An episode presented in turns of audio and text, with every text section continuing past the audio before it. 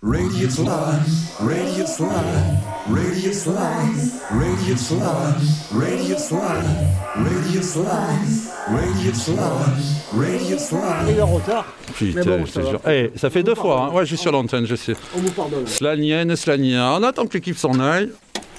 Allez, bo- Bonsoir tout le monde. Ouais, merci les gars. Ciao, ciao. C'était bien, bravo. Bonne soirée. Et euh, euh, un homme et deux femmes, euh, c'est de la stéréo en général. Pour le truc, bon bref. Slanienne, Slanien, c'est Radio Slan sur Radio Grenouille. Alors, euh, c'est la première de l'année. Bonne année à toutes et à tous et que le cosmos vous protège, vous brebis égarés dans cette jungle urbaine remplie de fauves et de hyènes en tout genre et surtout en très très grand nombre et en hausse constante. Alors que l'amour et la paix soient, sur vous. Bref, passons. Ce soir, nous recevons Samir Mwelbi. Je pense que la prononciation, il dira tout à l'heure, Samir. Du groupe Marseillais Benzine pour la sortie le 21 mars. euh, non. Si, pour la sortie le 21 mars de leur premier single Wada. Je crois que j'ai fait une erreur sur la sortie, je crois que c'est le 16 février d'ailleurs. Premier extrait de leur premier album, ah oui, ça veut dire Bourgeonne. Et cela sortira sur le label La Navette. Alors La Navette, La Navette, c'est quoi? C'est pas le four des navets dans le 7 e hein? C'est pas ça, hein, Samir? Ouais, c'est pas ça, mais c'est la même idée, hein, la fleur Voilà. d'oranger, quoi. Voilà, bon, c'est pas Fleur d'oranger. Voilà. Donc tu nous expliqueras d'où vient ce label euh, Ouais, La. Navette. Et euh, on va commencer par un premier titre, le temps qu'on se pose. Un titre, donc, c'est le groupe Acide Arabe, tu nous en parleras tout à l'heure, qui joue le 16 février aussi, la sortie de votre disque, d'ailleurs, qui joue au Sismic. Et on va écouter le titre Leila.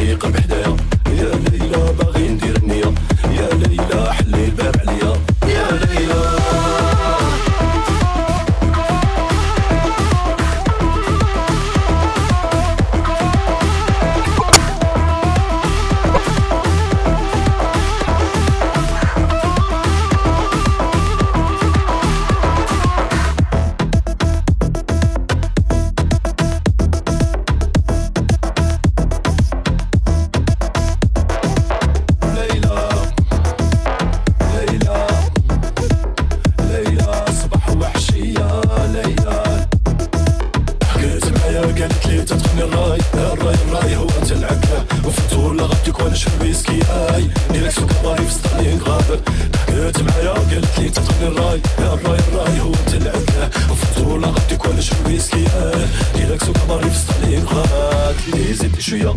يا ليلى زيدي قربي حدايا. يا ليلى باغي ندير النية يا ليلى حلي الباب عليا. يا ليلى.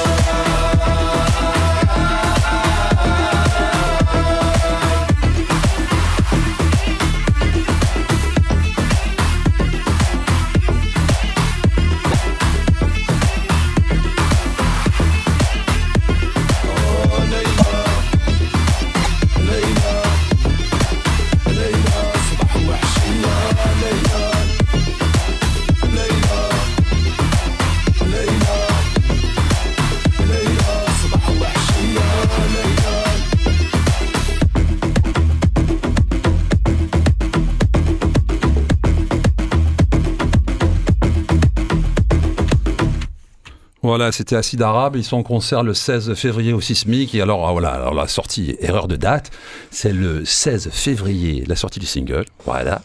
Et l'album, c'est le 21 mars. 21 Voilà. mars. Bonsoir Samir. Bonsoir Sylvain. Ah, ça me fait plaisir parce que c'était passé ce que tu disais tout à l'heure quand on papotait. Tu es venu plusieurs fois ce mois-ci. Oui, oui, oui, parce que voilà, j'ai une amie qui a une émission qui s'appelle Esquive. Euh, regardez qu'elle est sur l'urbanisme euh, et sur l'environnement, euh, sur, sur l'architecture à Marseille. Et voilà, je me suis retrouvé à l'accompagner dans ses émissions deux, trois fois. Bon, bah c'est cool, tu nous as fait l'honneur pour la première fois, la première diffusion Tout du premier fait. single. Chez nous, c'est top. Alors, qu'est-ce que tu. Euh, Na- Naoui, qu'est-ce que tu peux nous dire sur le titre de l'album? Alors, le titre de l'album, il veut dire euh, bourgeonne, illumine-toi. Euh, donc on a, on a décidé de le sortir aussi le 21 mars pour ça, parce que, parce que jour du printemps. Euh, c'est un titre qui, qui, qui, est, qui est assez représentatif de, de, de- des textes aussi, de l'état d'esprit dans lequel on a, on a composé l'album euh, et, et dans, dans, dans lequel euh, on, on a envie de- d'envisager la vie. Donc, vous êtes un duo Ouais. avec Farid. Farid qui est à Paris. Voilà. On passe le coucou à Farid d'ailleurs. J'espère qu'il qu'il fera un bon business là-haut. Voilà. Vous êtes uniquement en duo sur l'album. Il n'y a pas d'intervention d'autres musiciens? Non, on a vraiment fait l'album à deux. Après, il y a du coup des samples de Gazba. Donc c'est la flûte, euh, flûte algérienne euh, de, de- de l'ouest algérien, la région de Oran, Sidi Bel Abbès, euh, qui, qui est jouée par euh, un ami à nous qui s'appelle Qadi Bouganaya. Et du coup, Farid est allé l'enregistrer en Algérie.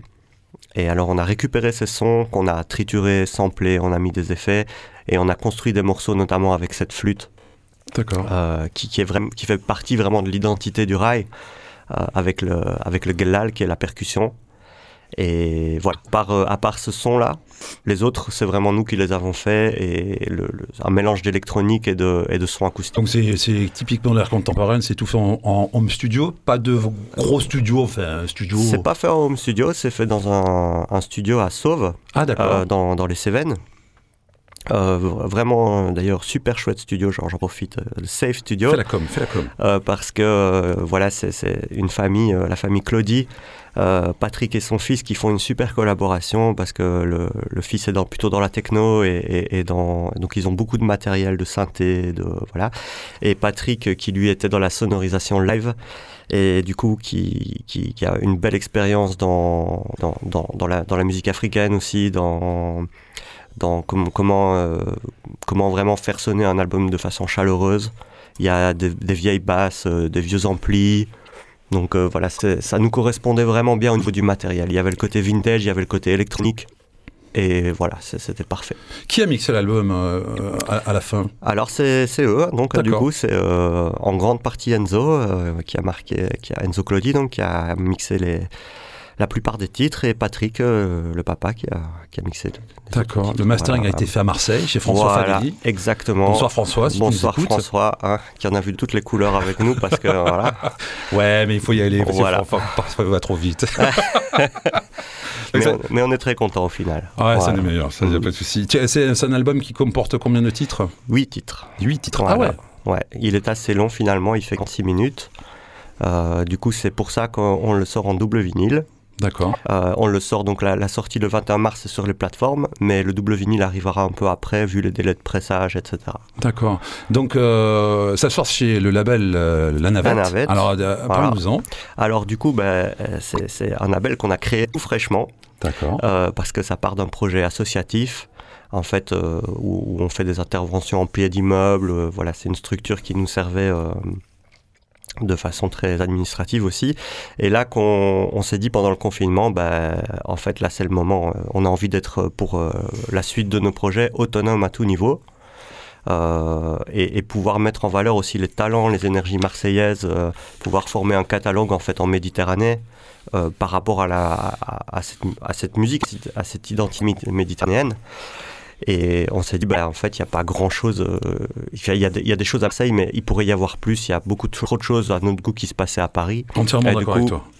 On essaie de lancer, euh, on essaie de lancer ça. C'est une bonne initiative parce que c'est vrai qu'à Marseille, finalement, euh, si on, sent, si on sent un peu des musiques populaires, enfin urbaines, on va dire, finalement, dans le folklore, qui est une ville qui, qui- qui est super bigarrée, etc., euh, il n'y a pas forcément de label de musique arabe ou même Voilà. espagnol, machin, enfin contemporaine, sans partir dans le folklore, fait. etc.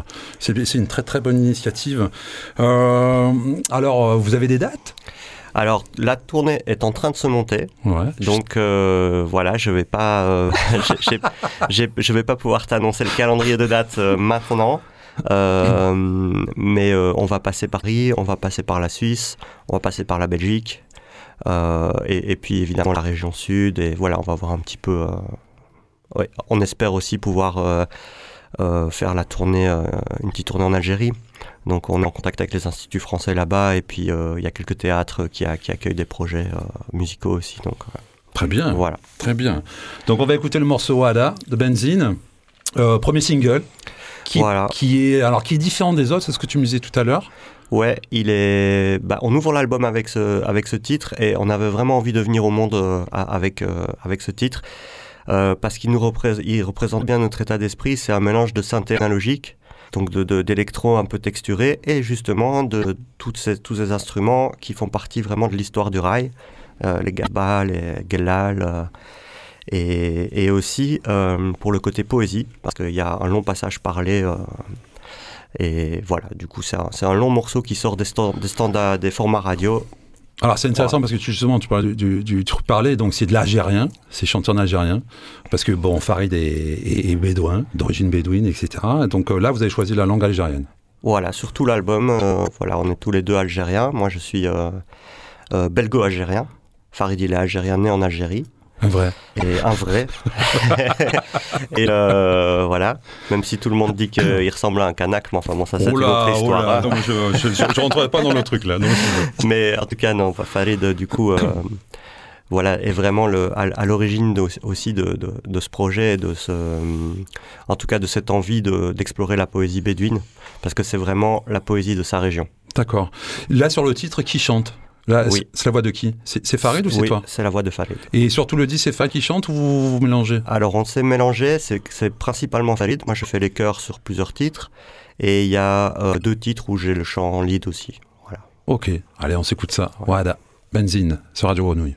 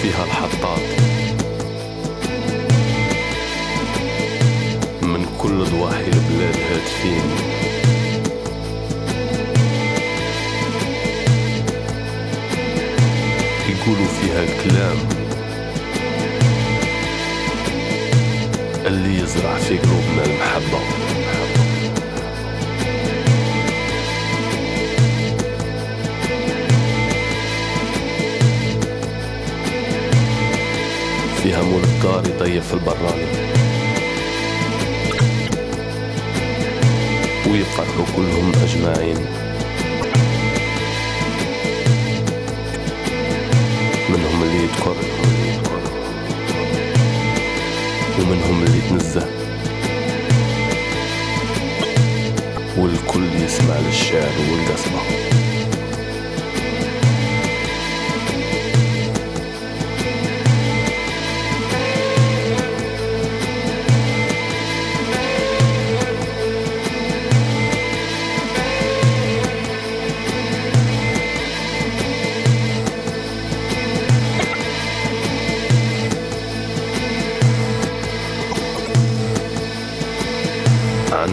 آداب ورموز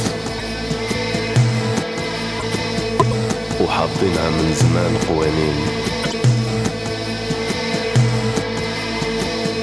تفرج على الخاطر. وتفاجئ للي يكون في شدة.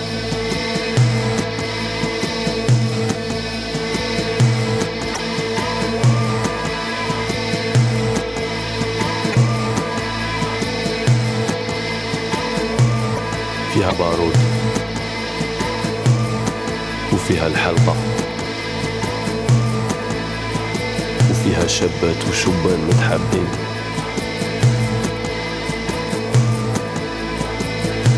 كاين يقول لها الموسم. وكاين يقول لها الملمة. وحنا نقولوا لها الوعدة.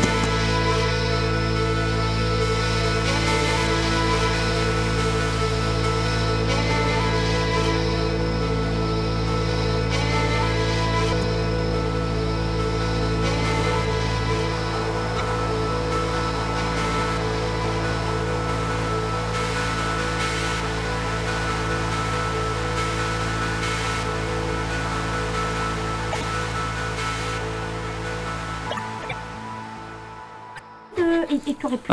Ouais, il, est- il est pas. Ouais. Ok.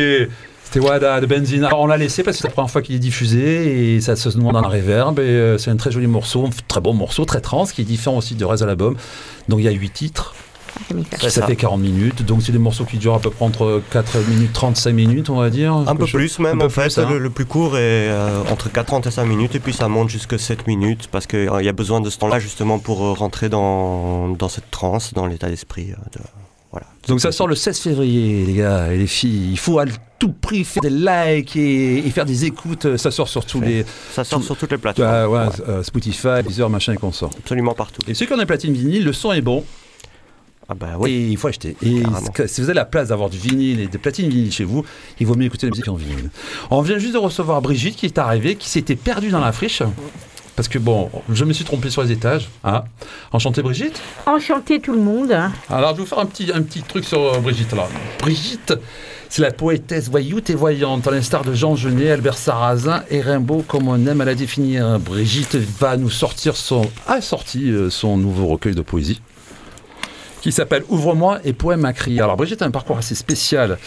Euh, je tiens à préciser que la couverture du livre c'est Alban Barret, donc euh, bonsoir Alban si tu nous écoutes. Et euh, elle sort, Brigitte sort au 1er février au, à Galerie Zoem, qui est donc à la 8 rue Ferrari. Non, Alors, viens.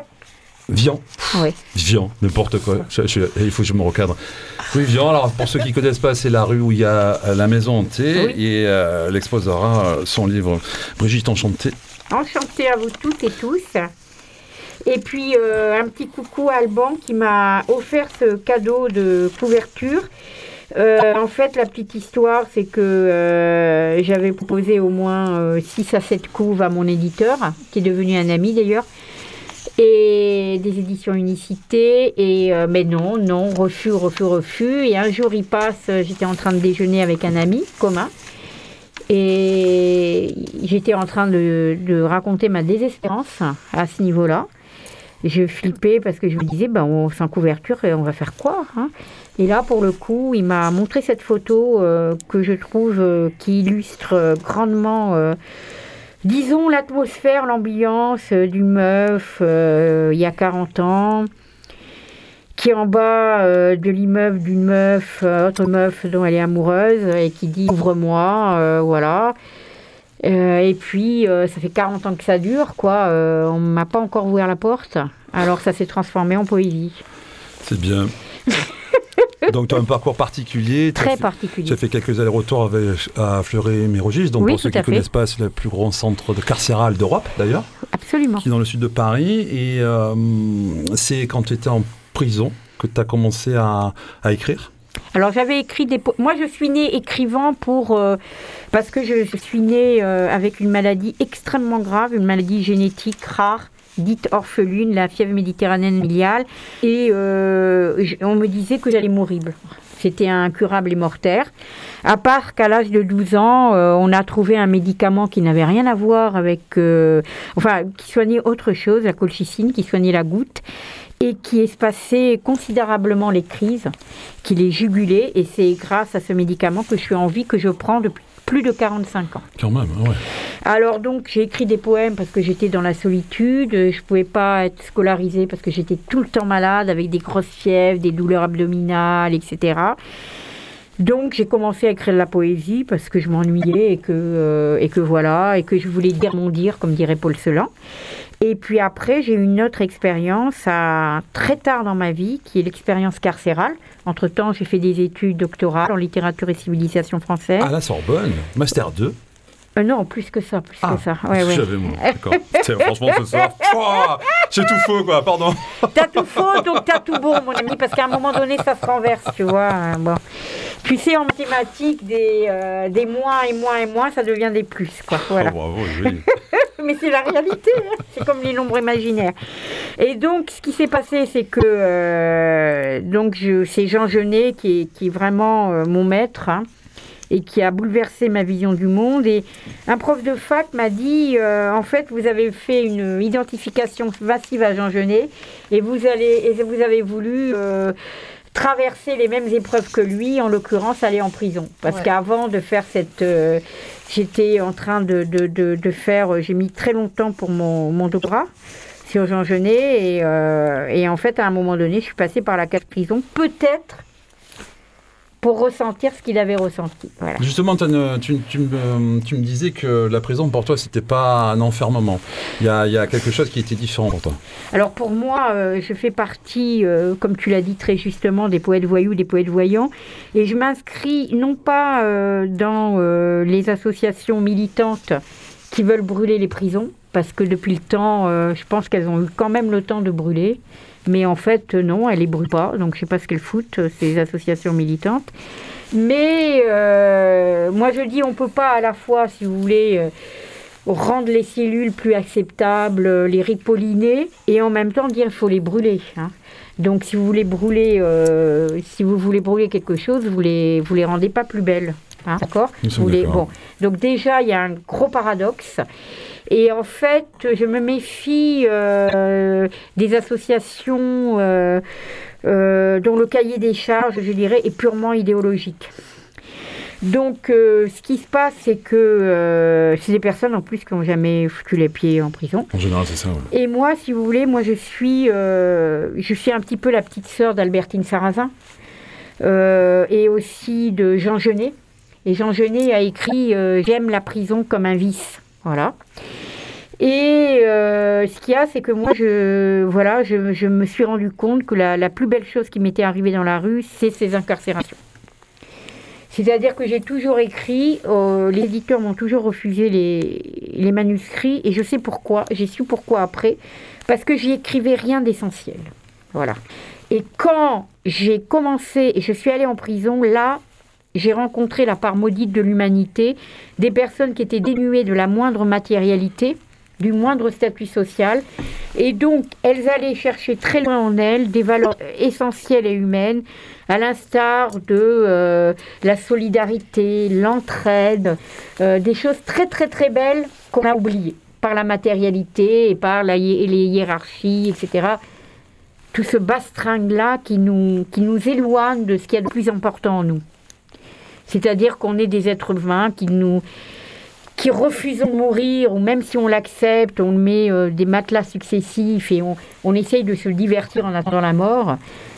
C'est le vrai scandale, comme le chantait Jeanne Moreau. Le vrai scandale, c'est la mort. Et en l'attendant, on dirait euh, Beckett, euh, la fin est dans le commencement et cependant on continue. quoi. Donc moi j'ai continué et j'ai écrit et, et là, au niveau de la légitimité de Ouvre-moi, euh, c'est un recueil qui se sépare euh, de tous mes écrits carcéraux. J'ai également écrit un, livre qui m'a coûté 10 ans de ma vie sur Jean Genet, Miracle de Jean Genet, qui est un petit peu ma thèse et dont j'ai cassé les murs. Et en fait, Ouvre-moi, c'est quoi Comment c'est né? C'est que j'avais comme ça dans le fond d'un tiroir des poèmes. Je sais que j'écrirai plus jamais des, poèmes parce que je suis passée à autre chose, je suis passée à des formes longues. Mais ce qui s'est passé, c'est que un jour comme ça l'année dernière, cet été, euh, je suis allée au festival de Sète de poésie et j'ai commencé à lire ce poème Ouvre-moi que je pourrais lire si vous voulez. Et là, comment Et du coup, tout le monde a applaudi et j'ai senti dans les applaudissements quelque chose de très très fort, quoi. Et là, je me suis dit, mais pourquoi Même, il il y a, c'est vrai que dans, dans ce recueil, il est assez inégal. Il y a des poèmes qui sont très très naïfs, quoi. Qui sont très très naïfs, quoi, parce qu'ils ont été écrits quand j'avais 16 ans. Mais je me disais, mais, mais, mais, mais ils existent. Ils existent. Et pourquoi je les publierai pas? Parce que, effectivement, euh, ça peut. Il y a d'autres poèmes qui sont très très forts, qui m'émeuvent aussi. Bon.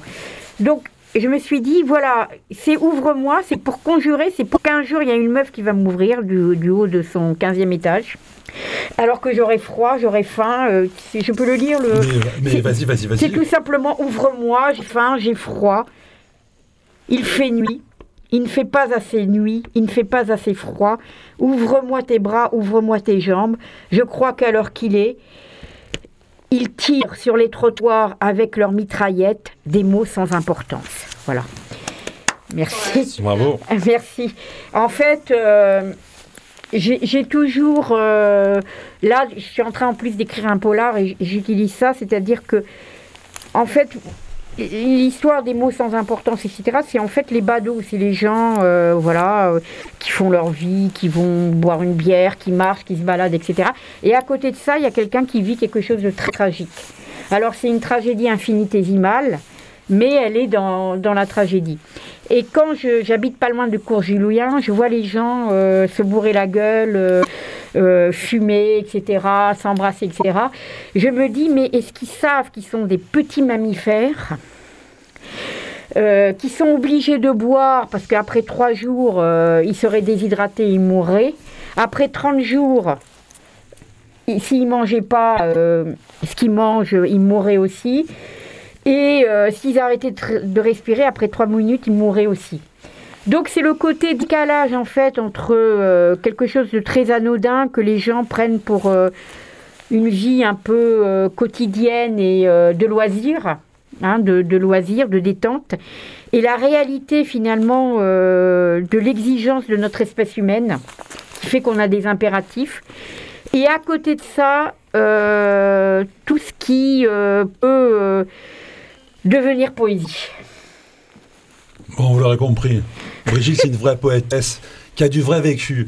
Et ça n'a pas toujours été facile, mais en tout cas, bravo. Merci. Et tu es le 1er février à Zoem. Oui. Ah, petite dédicace à ma fille, le 1er février, c'est son anniversaire. Ah bah c'est bien. Et t'as pas parlé de la prison ruinée? Non, Ni de Car le feu qui me brûle et celui qui m'éclaire, carnet de cavale. mais tu vas le faire d'ailleurs.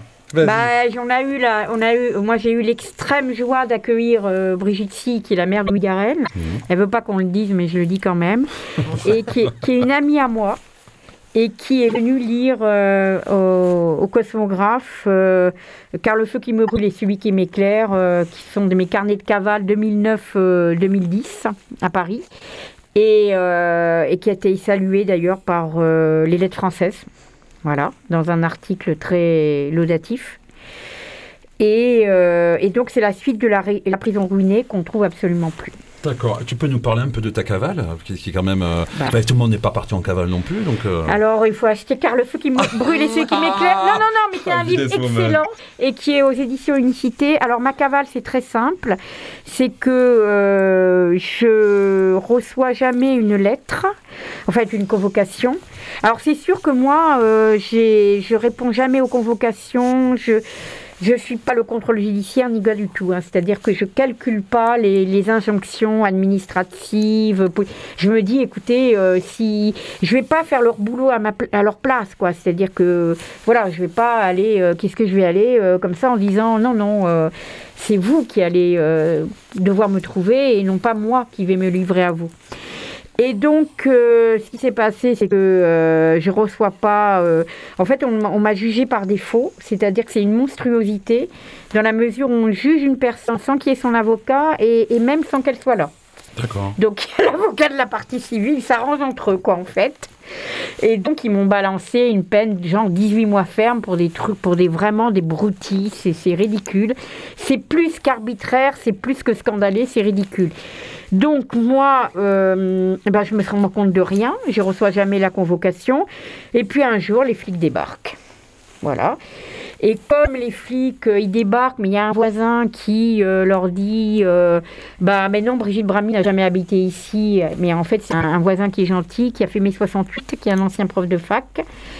Et qui a l'occasion de dire mort au vache devant des flics. Il n'avait jamais eu vraiment l'occasion. Il a dit C'est mon premier acte militant de ma vie. Et eux, les deux flics, vont se bourrer la gueule au bar à côté. Et donc moi, je décide de- et je vais dans la, chez la part maudite de l'humanité, c'est-à-dire les plus toxicos, dont je sais pas, en tant que Marseillais, vous avez entendu de la porte de la chapelle, etc. Ouais. Voilà. Bien sûr. Et je vais y vivre cinq mois. Et on va me- jamais me retrouver. Et j'arrive libre à l'appel, c'est-à-dire, euh, Oui, voilà. Ce qui veut dire, en fait, dans ce livre, tout ce qui, tout ce qui est décrit, porte la chapelle, le psy empathique, etc. Ah oui c'est- une réalité, c'est ce que tu as Ah, vécu mais ce entièrement vrai. C'est pas de la fiction. Ah, même les phrases, même les phrases, les dialogues sont vrais. D'accord. Oui, oui. Non, non, parce que euh, moi j'ai l'impression, euh, vous voyez par exemple, euh, avant d'aller en prison, moi je voyais trois, trois, je vais- j'allais trois fois par semaine au cinéma, j'allais euh, deux à trois fois par semaine euh, au théâtre. Et quand je suis allée en prison, je me suis dit, mais c'est- stupide. Je vais plus pouvoir aller au cinéma ni au théâtre. Parce que j'ai j'ai vécu un truc tellement énorme que c'est quand la réalité dépasse la fiction, quoi. Donc, euh, donc oui, tout est vrai et c'est et moi je trouve que et même les prénoms sont, sont intacts. Bon, j'ai pas mis les noms de famille pour pas avoir de problème, mais moi euh, très intimement, moi j'aimerais bien si c'était possible mettre les noms de famille. Et euh, mais bon, les éditeurs me le déconseillent formellement. Mais disons que oui, moi je, je trouve que c'est très intéressant de de raconter ce qui se passe dans la chair de la réalité, quoi. On a une masse comme ça de choses euh, qui n'a pas besoin d'être romancée. Peut-être que ça a besoin, effectivement. Comme je ne peux pas faire un livre de 10 000 pages, évidemment, je, je- euh, le fait de, de choisir des, des parties de, des parties de scène, de transposer, etc., évidemment, c'est- pas quelque chose de naturaliste. C'est pas. euh, voilà. Mais je travaille énormément le style. hein. Énormément, énormément. hein, Ah, le- mais moi je trouve que tu du style et j'ai lu sur le net des pages de livres et été assez surpris et très agréablement surpris. C'est gentil. Euh, Brigitte, euh, et, euh, le premier c'est la semaine prochaine, je pense. C'est mercredi prochain. C'est mercredi prochain. Euh, Et alors- c'est au rez-de-chaussée. Ré- voilà, voilà, prends-toi ça dans les dents. Heureusement qu'un vigile. Et c'est gratuit à la rue m'a- le Il 8. m'a mis la lumière sur le- les yeux pour. Merci infiniment, c'est très sympathique. Tu voulais voir hein. Brigitte, c'est mercredi prochain à Zouem, la rue Vian. On va écouter un artiste marseillais qui s'appelle Danton Iprom que j'ai croisé cette semaine, qui est rentré à Marseille. Et son titre que je retrouve sur mes papiers, ça s'appelle Biscotto and Chimpanzees euh, avec Berky.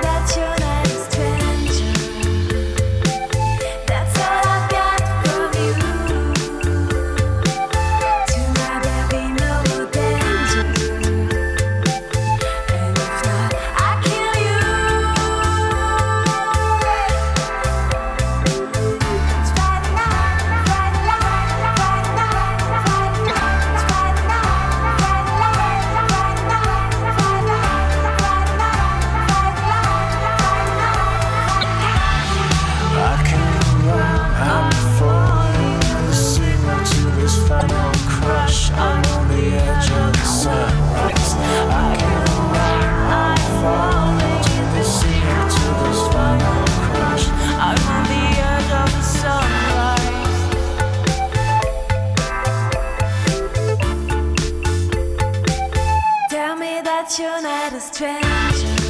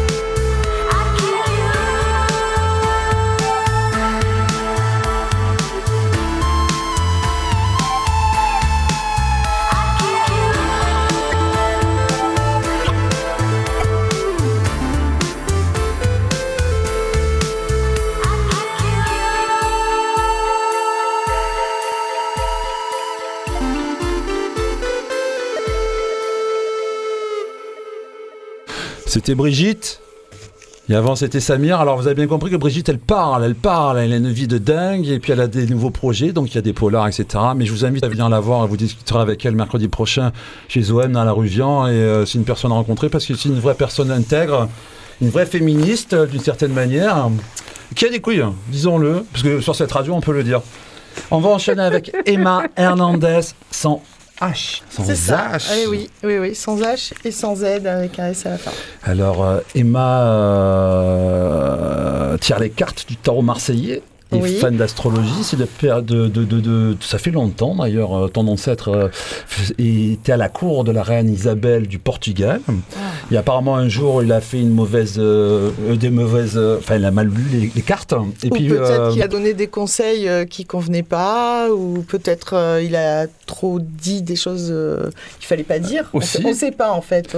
c'est l'inconnu. Et donc ils vous ont banni euh, d'Espagne. Oui, on a été bannis et on a retrouvé ses origines assez ré- récemment. D'accord. C'est mon père qui faisait des recherches et moi, parallèlement, sans savoir que mon père faisait des recherches, on, ne se l'était pas dit en fait, j'avais rencontré, enfin j'ai un ami médium qui un jour m'a dit mais en fait tu veux pas trop parler de ce que tu fais, ni de tes ressentis, ni du fait que tu es médium parce que dans ta famille vous avez été bannis. Et moi je lui ai dit de quoi tu me parles en fait, je n'étais pas au courant. Et on a croisé les informations avec mon père et on a remonté l'histoire et en fait euh, on ne sait pas exactement ce qui s'est passé, mais euh, en effet, on s'est retrouvé sur cette île en Sicile euh, au XVIe siècle. Sorte de prison, hein. Ouais, c'est ça exactement. Qui s'appelle l'île de Favignana et on est devenus des pêcheurs de thon. D'accord. Et c'est la, on va dire la couronne d'Espagne qui, qui vous a interdit de, Ouais. et qui vont, qui vous ont enlevé le H. Du coup, non, je pense non que je pense que les gens, il y avait beaucoup d'i- d'illettrisme, tu sais. D'accord. Et en fait, euh, au fur et à mesure des années, le H et le, parti, le Z et se sont c'est perdu. C'est sicilien, euh, Hernandez. C'est sicilien, mais on en trouve aussi au Portugal. Enfin, c'est euh, voilà, on trouve aussi des, des Portugais qui ont cette écriture. Et, euh, et voilà. Et euh, en fait, c'est vrai que ma grand-mère euh, était déjà très connectée, euh, avait beaucoup de d'intuition. Enfin, c'est plus que des intuitions. En fait, elle disait des choses, elle faisait des rêves. Mon père est comme ça. Ma tante se tire les cartes en cachette. elle veut pas le dire. Elle dit surtout ne le dis pas. Excuse-moi, tata. Euh, et j'en ai plusieurs, donc on ne sait pas laquelle c'est. Et euh, du côté de ma mère, en fait, ma mère est une intellectuelle plutôt, et elle, elle a été passionnée du tarot de Marseille et d'astrologie. Et dès l'âge de 15 ans, euh, j'ai appris avec elle, en fait. Voilà. Non, je tiens, je tiens à passer un bonsoir à ta mère, à Anne. Peut-être Oh. qu'elle nous écoute ce soir. Peut-être, oui, peut-être. Et va enchaîner- Alors, avant que tu nous fasses euh, les cartes, euh, l'astrologie et les astres euh, pour 2023, on va enchaîner avec un morceau de, de John Spencer Blues Explosion Wild.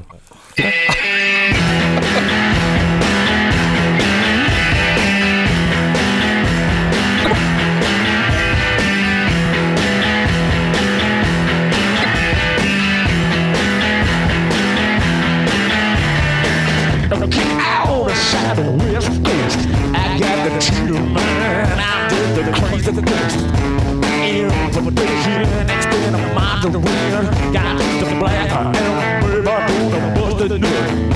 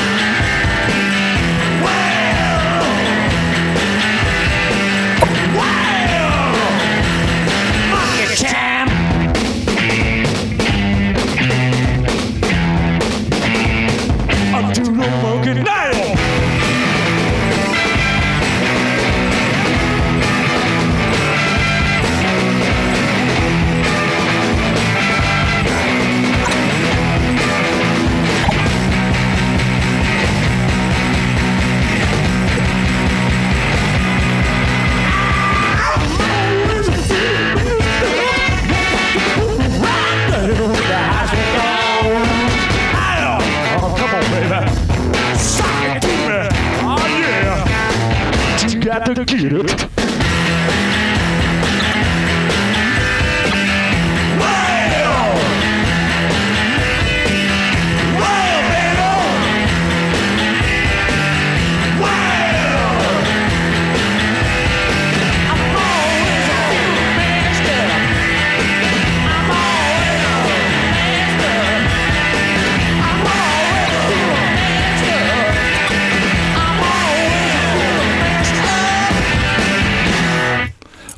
Ouais, c'était John Spencer, Blue Explosion. C'était un putain de groupe. C'était. Et là, alors, c'est Emma qui va enchaîner et qui va nous, euh, nous dire ce qu'elle a vu dans les, dans, dans les planètes pour 2023. Bon, alors d'abord, je vais remonter un petit peu la pelote du temps et nous poser euh, en décembre 2019. Qu'est-ce qui se passe en décembre? Il y a quatre planètes qui vont s'aligner dans la constellation du Capricorne, Mars, Jupiter, Saturne, Pluton, et elles vont créer, elles vont créer en fait euh, une énergie euh, qui va nous mener à une sorte d'impasse, donc euh, le Covid. Mais en fait, ça avait même commencé un peu avant, lorsque Pluton rentre en Capricorne en 2008. Le Capricorne, c'est le signe des dirigeants, c'est le signe de ceux qui, qui ont du pouvoir, qui ont de l'argent, qui, qui, comment dire, qui décident pour les plus petits, en fait. Et Pluton, c'est une planète, je vais euh, vraiment remonter cette pelote et je vais essayer d'être assez clair, même pour ceux qui font pas d'astrologie, qui représente le dieu des enfers. Quand il rentre dans un signe, il va rentrer en destruction. Là, et euh, 2008, il y a eu les subprimes, il a commencé à avoir la crise économique. 2011, euh, il y a eu euh, aussi des événements euh, assez euh, terribles. Et puis, il y a eu en France euh, le scandale DSK, il y a eu euh, pas mal de choses comme ça. Pluton, c'est celui qui va dire euh, je vais vous détruire pour qu'il reste un petit pourcent de, la, de graines à germer ailleurs. Donc il est venu finir un petit peu le travail en 2020 qui avait commencé en 2008 en s'alignant avec les autres, planètes qui se sont alignées, en disant voilà le pouvoir de l'argent, le pouvoir de ces, dirigeants de ces entreprises euh, qui veulent euh, avoir euh, cette comment dire mettre le monde dans l'ombre en fait, hein, parce que tout ce qui crée, c'est une entreprise de destruction, on le sait aujourd'hui. Je vais vous montrer la voie. Et en fait, si les planètes avaient une âme, ce serait leur message. Je vais vous montrer la voie. Donc, il y a eu un temps d'arrêt. Et aujourd'hui, en fait, on est en phase de reconstruction. Mais euh, la destruction, elle va s'accentuer en 2023 et 2024 parce que Pluton passe. Alors, moi, je vous parle de destruction, mais c'est une destruction intéressante. Est-ce qu'on peut continuer euh, aujourd'hui de la même manière qu'on a vécu dans les années 60, les années 70, les années 80 et continuer comme ça Pluton, il rentre en verso cette année. Donc il reste longtemps dans un signe. Il n'a pas été, euh, pas été en verso depuis plus de 248 ans. Et ça correspond à 1777, la date euh, où il y a eu la Révolution américaine. Lafayette, qui est parti faire des accords secrets, comme notre président est parti d'ailleurs il y a quelques mois, c'est notre petit Lafayette à nous, faire des accords avec Biden. Euh, et en fait, il y a eu Révolution américaine, euh, guerre en Amérique, et c'est un temps qui va amener une révolution sociale en fait. Pluton, il va détruire ce, que y a- ce qui avait été créé pour recréer quelque chose. Donc c'est intéressant. On est au début en fait. On commence à, à sentir. Tout le monde sent qu'on peut plus euh, échapper. Il y, a, y a un côté inexorable de cette énergie plutonienne. Je vais vous parler un peu que de ça parce que c'est intéressant cette année. Et euh, 2023, en fait, c'est une année charnière avec le grand changement qui aura lieu en 2024, 2025, 2026, qui va se faire évidemment à, à l'échelle de nos vies. 20 ans, c'est beaucoup, mais à l'échelle de l'humanité, c'est que dalle. Donc, euh, en fait, aujourd'hui, on est dans un- une transition et ça passe par des, des destructions. Et il faut les accepter. Et ceux qui vont le mieux réussir à tirer leur épingle du jeu, c'est les adaptables, en fait. Et c'est aussi, comme Brigitte a dit, les gens qui eux-mêmes sont déjà en résistance, qui déjà sont euh, en train de s'adapter, qui font de l'écologie, qui sont aussi, parce que de toute façon, ceux qui consomment pas, évidemment, c'est les plus pauvres. Évidemment. Soyons bien clairs. Hein. Donc c'est ceux-là en fait qui sont euh, quelque part euh, l'avenir de, qui vont recréer un monde. Donc euh, pour 2023, euh, tu voulais des prédictions un petit peu claires. Donc j'essayais d'être clair avec l'énergie de Pluton. Je ne sais pas si je l'ai été. Waouh, c'est pas facile. Il y a trois planètes qui vont changer au mois de mars de signe. Donc, c'est des planètes qui sont lo- éloignées de, de la Terre.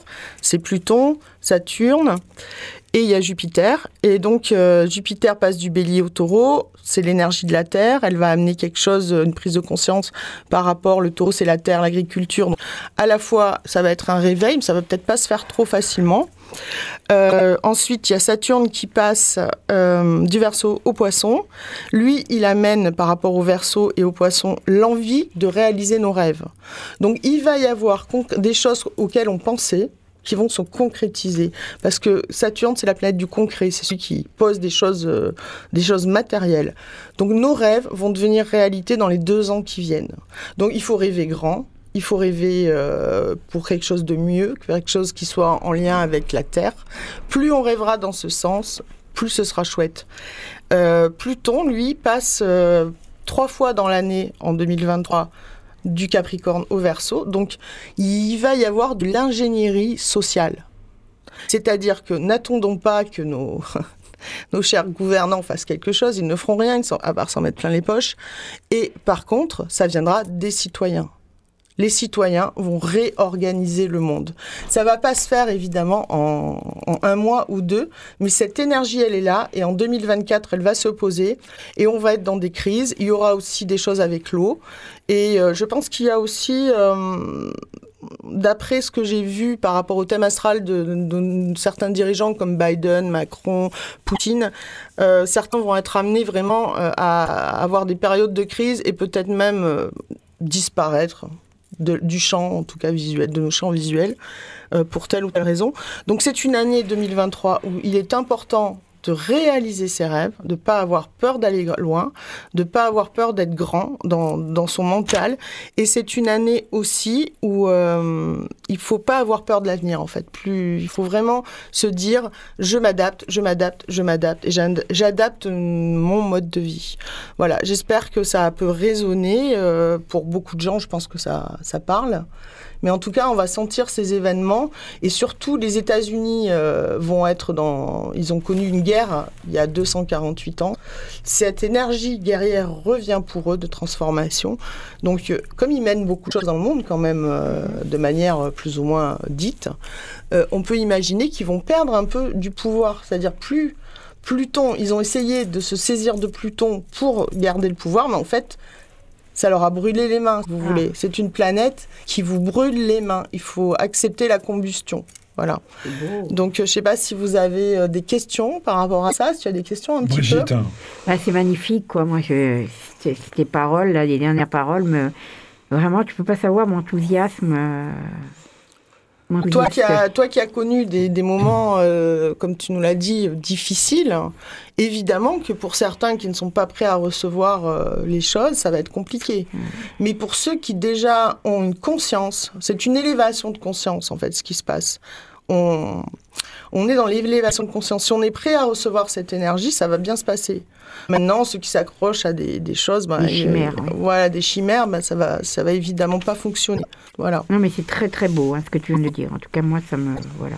L'astrologie, si tu veux, c'est basé sur euh, ce que j'expliquais, ce que je t'expliquais tout à l'heure, c'est basé sur euh, euh, c'est empirique en fait. On a euh, constaté qu'à tel moment il s'est passé telle chose il y a tant d'années parce que les planètes ont des cycles et donc en fait ces cycles une fois qu'on les a compris et puis après moi moi j'ai pas fait de l'astrologie au départ euh, j'ai fait de l'astrologie pour répondre à mes questionnements personnels Bien et au monde.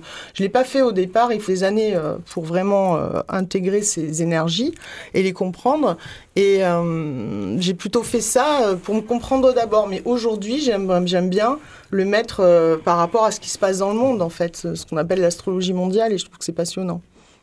Voilà, il faut aimer l'histoire aussi.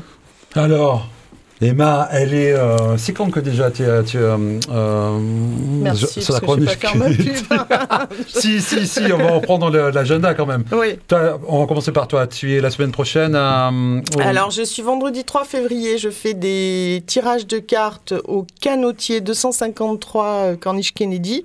À partir de quelle heure À partir de 18h, ça permet aux gens de venir poser une question. C'est un tarif, c'est 15 euros. Euh, et voilà, il faut. euh, Inscrivez-vous avant parce qu'il y a du monde. hein. Voilà, c'est ça. Euh, Il y a le numéro, euh, bah, je vais donner le mien parce que Ouais, c'est simple. 06 09 16 40 61. 06 09 16 40 61 pour s'inscrire. Et puis ensuite, je fais le salon. Alors, je, je crois que toi, tu as noté les dates parce que moi, je suis venue les mains. papiers, je sais plus. Ah ouais, je suis au salon de la voyance à Arles et je suis au salon de la voyance à Marseille.